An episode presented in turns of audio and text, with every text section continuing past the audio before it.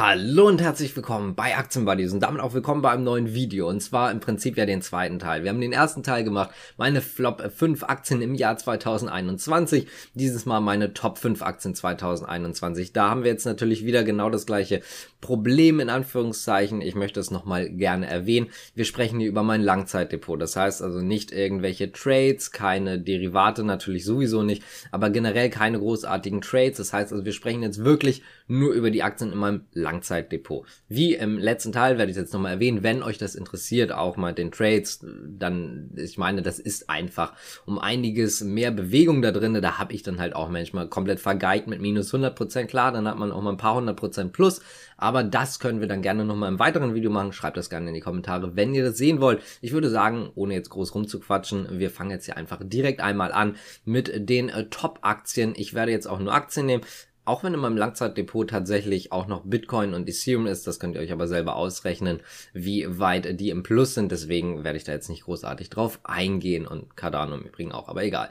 Auf jeden Fall fangen wir jetzt hier direkt einmal an und meine Top 1 ist tatsächlich Nvidia, auch hier nochmal ganz kurz, ich gucke mal nach rechts, weil dort mein Bildschirm ist und da gucke ich im Übrigen einmal die Prozente auf. Und zwar sprechen wir bei Nvidia von 111,36 Prozent. Das heißt also knapp 111,4 Prozent im Plus. Die Aktie habe ich nicht ganz so früh gekauft, habe ich nicht am Jahresanfang gekauft. Ich meine im Februar, ich bin mir jetzt gerade nicht ganz sicher, das kann ich jetzt hier auf der Schnellübersicht nicht sehen, aber zumindest so in diesem Bereich. Ich habe sie mir gekauft, eigentlich fand ich sie 2020 viel zu teuer. Ich habe zwar natürlich auch äh, diese Wachstumsaussichten gesehen, die viele andere sehen, habe aber, muss ich einfach zugeben, dummerweise einfach ein bisschen noch gewartet, gedacht, okay, ich werde jetzt einfach noch mal ein bisschen abwarten, gucken, kommt eine Korrektur, kommt keine im Februar, ich meine, es war der Februar, es gab so ein kleines Auf, also es gab so ein kleines Auf, dann sind wir wieder ein bisschen runtergefallen, also vom Kurs her ist Nvidia nochmal abgestürzt und da habe ich halt eingekauft, so in diesem Bereich irgendwo. Und der Punkt ist einfach, ich wusste von Anfang an natürlich, okay, die haben Potenzial, die Frage ist, wie weit das ausgeschöpft wird. Und es wurde halt bisher extrem ausgeschöpft.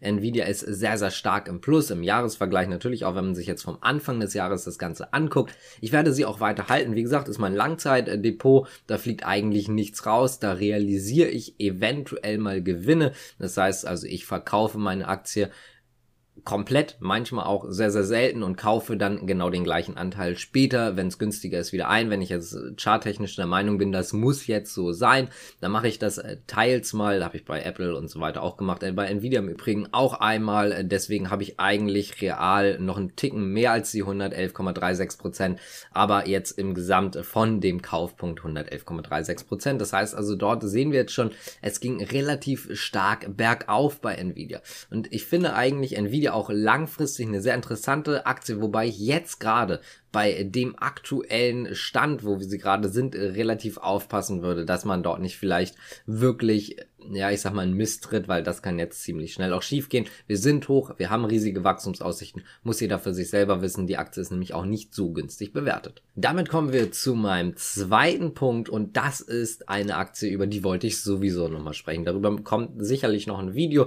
vielleicht jetzt sogar auch in der Weihnachtszeit ähm, oder zumindest hier in, in diesem Bereich in der Zeit, wo ihr das jetzt gerade seht denn das ist Northern Data. Und Northern Data hat, äh, ich sag mal, eine Story, über die möchte ich gerne sprechen, weil es ist eigentlich eine Aktie, wo ich schon länger eine Videoidee hatte, und zwar unter anderem eine Videoidee Aktien, die ich nicht kaufen würde, oder eigentlich nicht kaufen würde, aber trotzdem gekauft habe.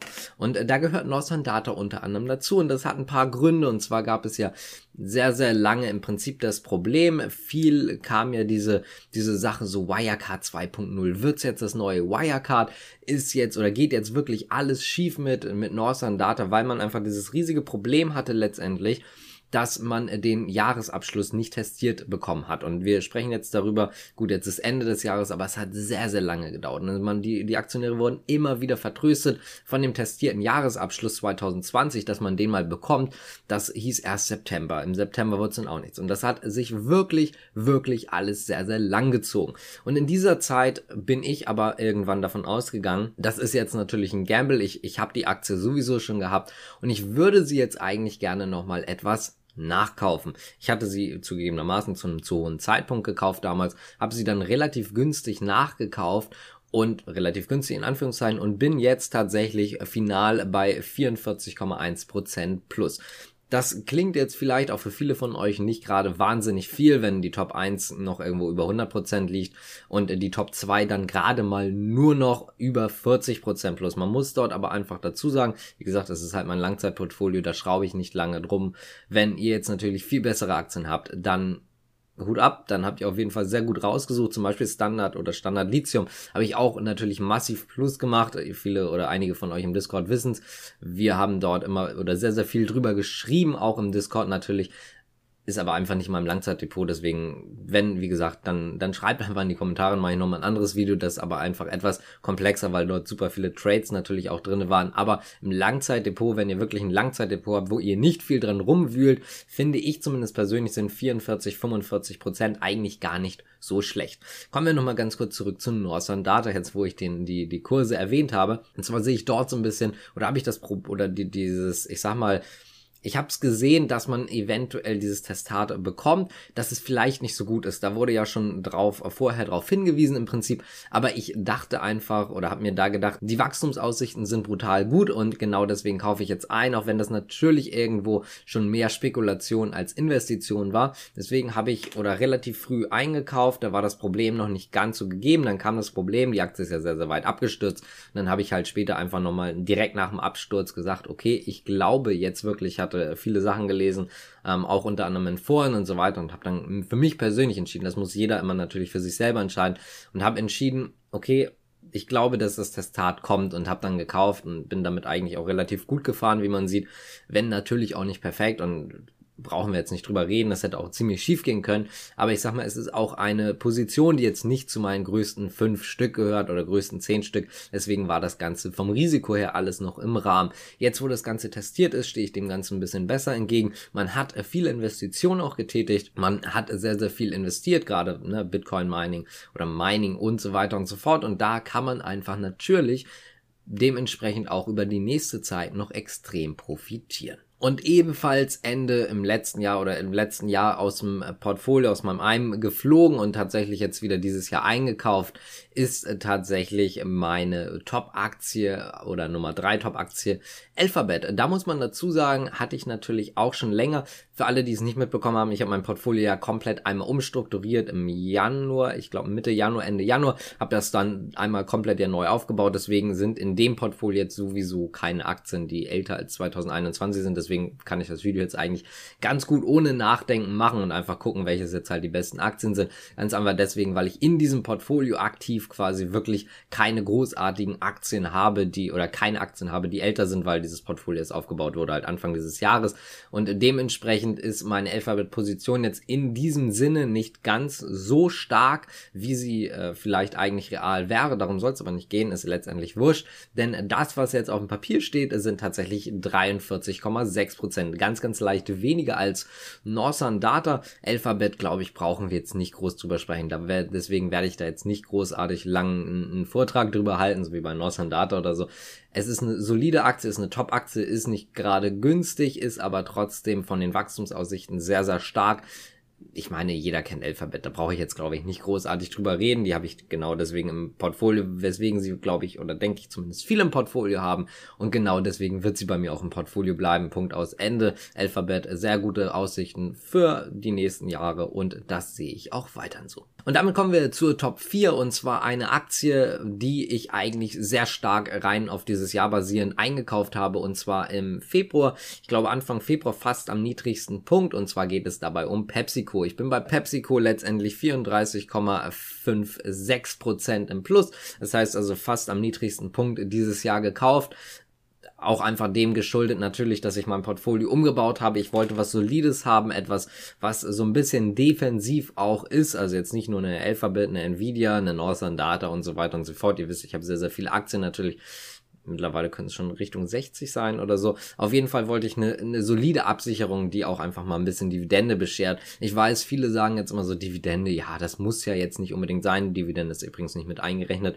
Aber davon jetzt mal ab. Es ist letztendlich so, viele sagen einfach, muss jetzt nicht unbedingt sein. Ich finde, eine Dividende ist immer so eine Sache. Man hat so einmal natürlich so eine, so eine relativ schöne Bestätigung. Man, man bekommt diese Dividende und das ist irgendwie so ein, so ein kleiner Leckerbissen halt irgendwie so für den Tag oder generell für die Zeit. Ich bekomme relativ viele Dividenden natürlich auch wegen den vielen verschiedenen Aktien. Und da ist es einfach immer mal schön, mal wieder ein paar Euro dann dazu zu bekommen. Oder auch ein paar mehr Euro kommt natürlich immer auf die Aktie drauf an und auf die Positionsgröße. Aber das ist einfach immer, finde ich, so ein bisschen so eine Bestätigung und dementsprechend finde ich es ganz gut. Ich muss sagen, ich bin jetzt auch niemand, der sich Dividenden auszahlen lässt. Ich reinvestiere die Dividenden eigentlich quasi sofort, wenn ich dann vielleicht ein bisschen später. Klar, wenn ich jetzt natürlich irgendwo eine Dividende bekomme von, äh, was weiß ich, ich 10 Euro oder, oder 5 Euro meinetwegen, damit kann ich halt jetzt in dem Sinne nichts unbedingt neu einkaufen, vielleicht immer einen Sparplan, aber jetzt nicht unbedingt direkt eine neue Aktie kaufen. Aber es unterstützt dann immer dann das Geld, was man reinsetzt, im Prinzip, dass man einfach sagen kann, das ist jetzt unter anderem von den Dividenden mit finanziert, Zinseszins, ihr kennt das Ganze.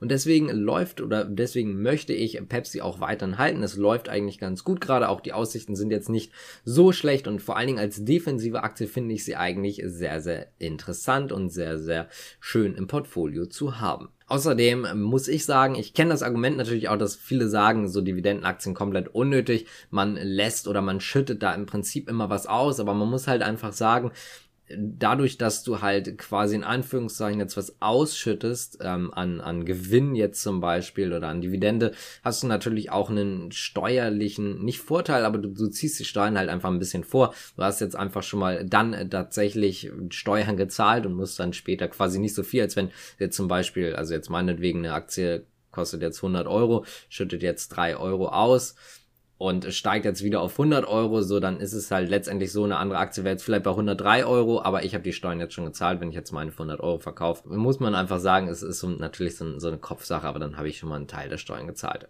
Ist auch egal, letztendlich, ihr wisst sicherlich, was ich meine. Und damit kommen wir jetzt auch zu BYD. Denn bei BYD ist das Ganze so eine Sache. Eigentlich müssten sie auf der Top 1 stehen.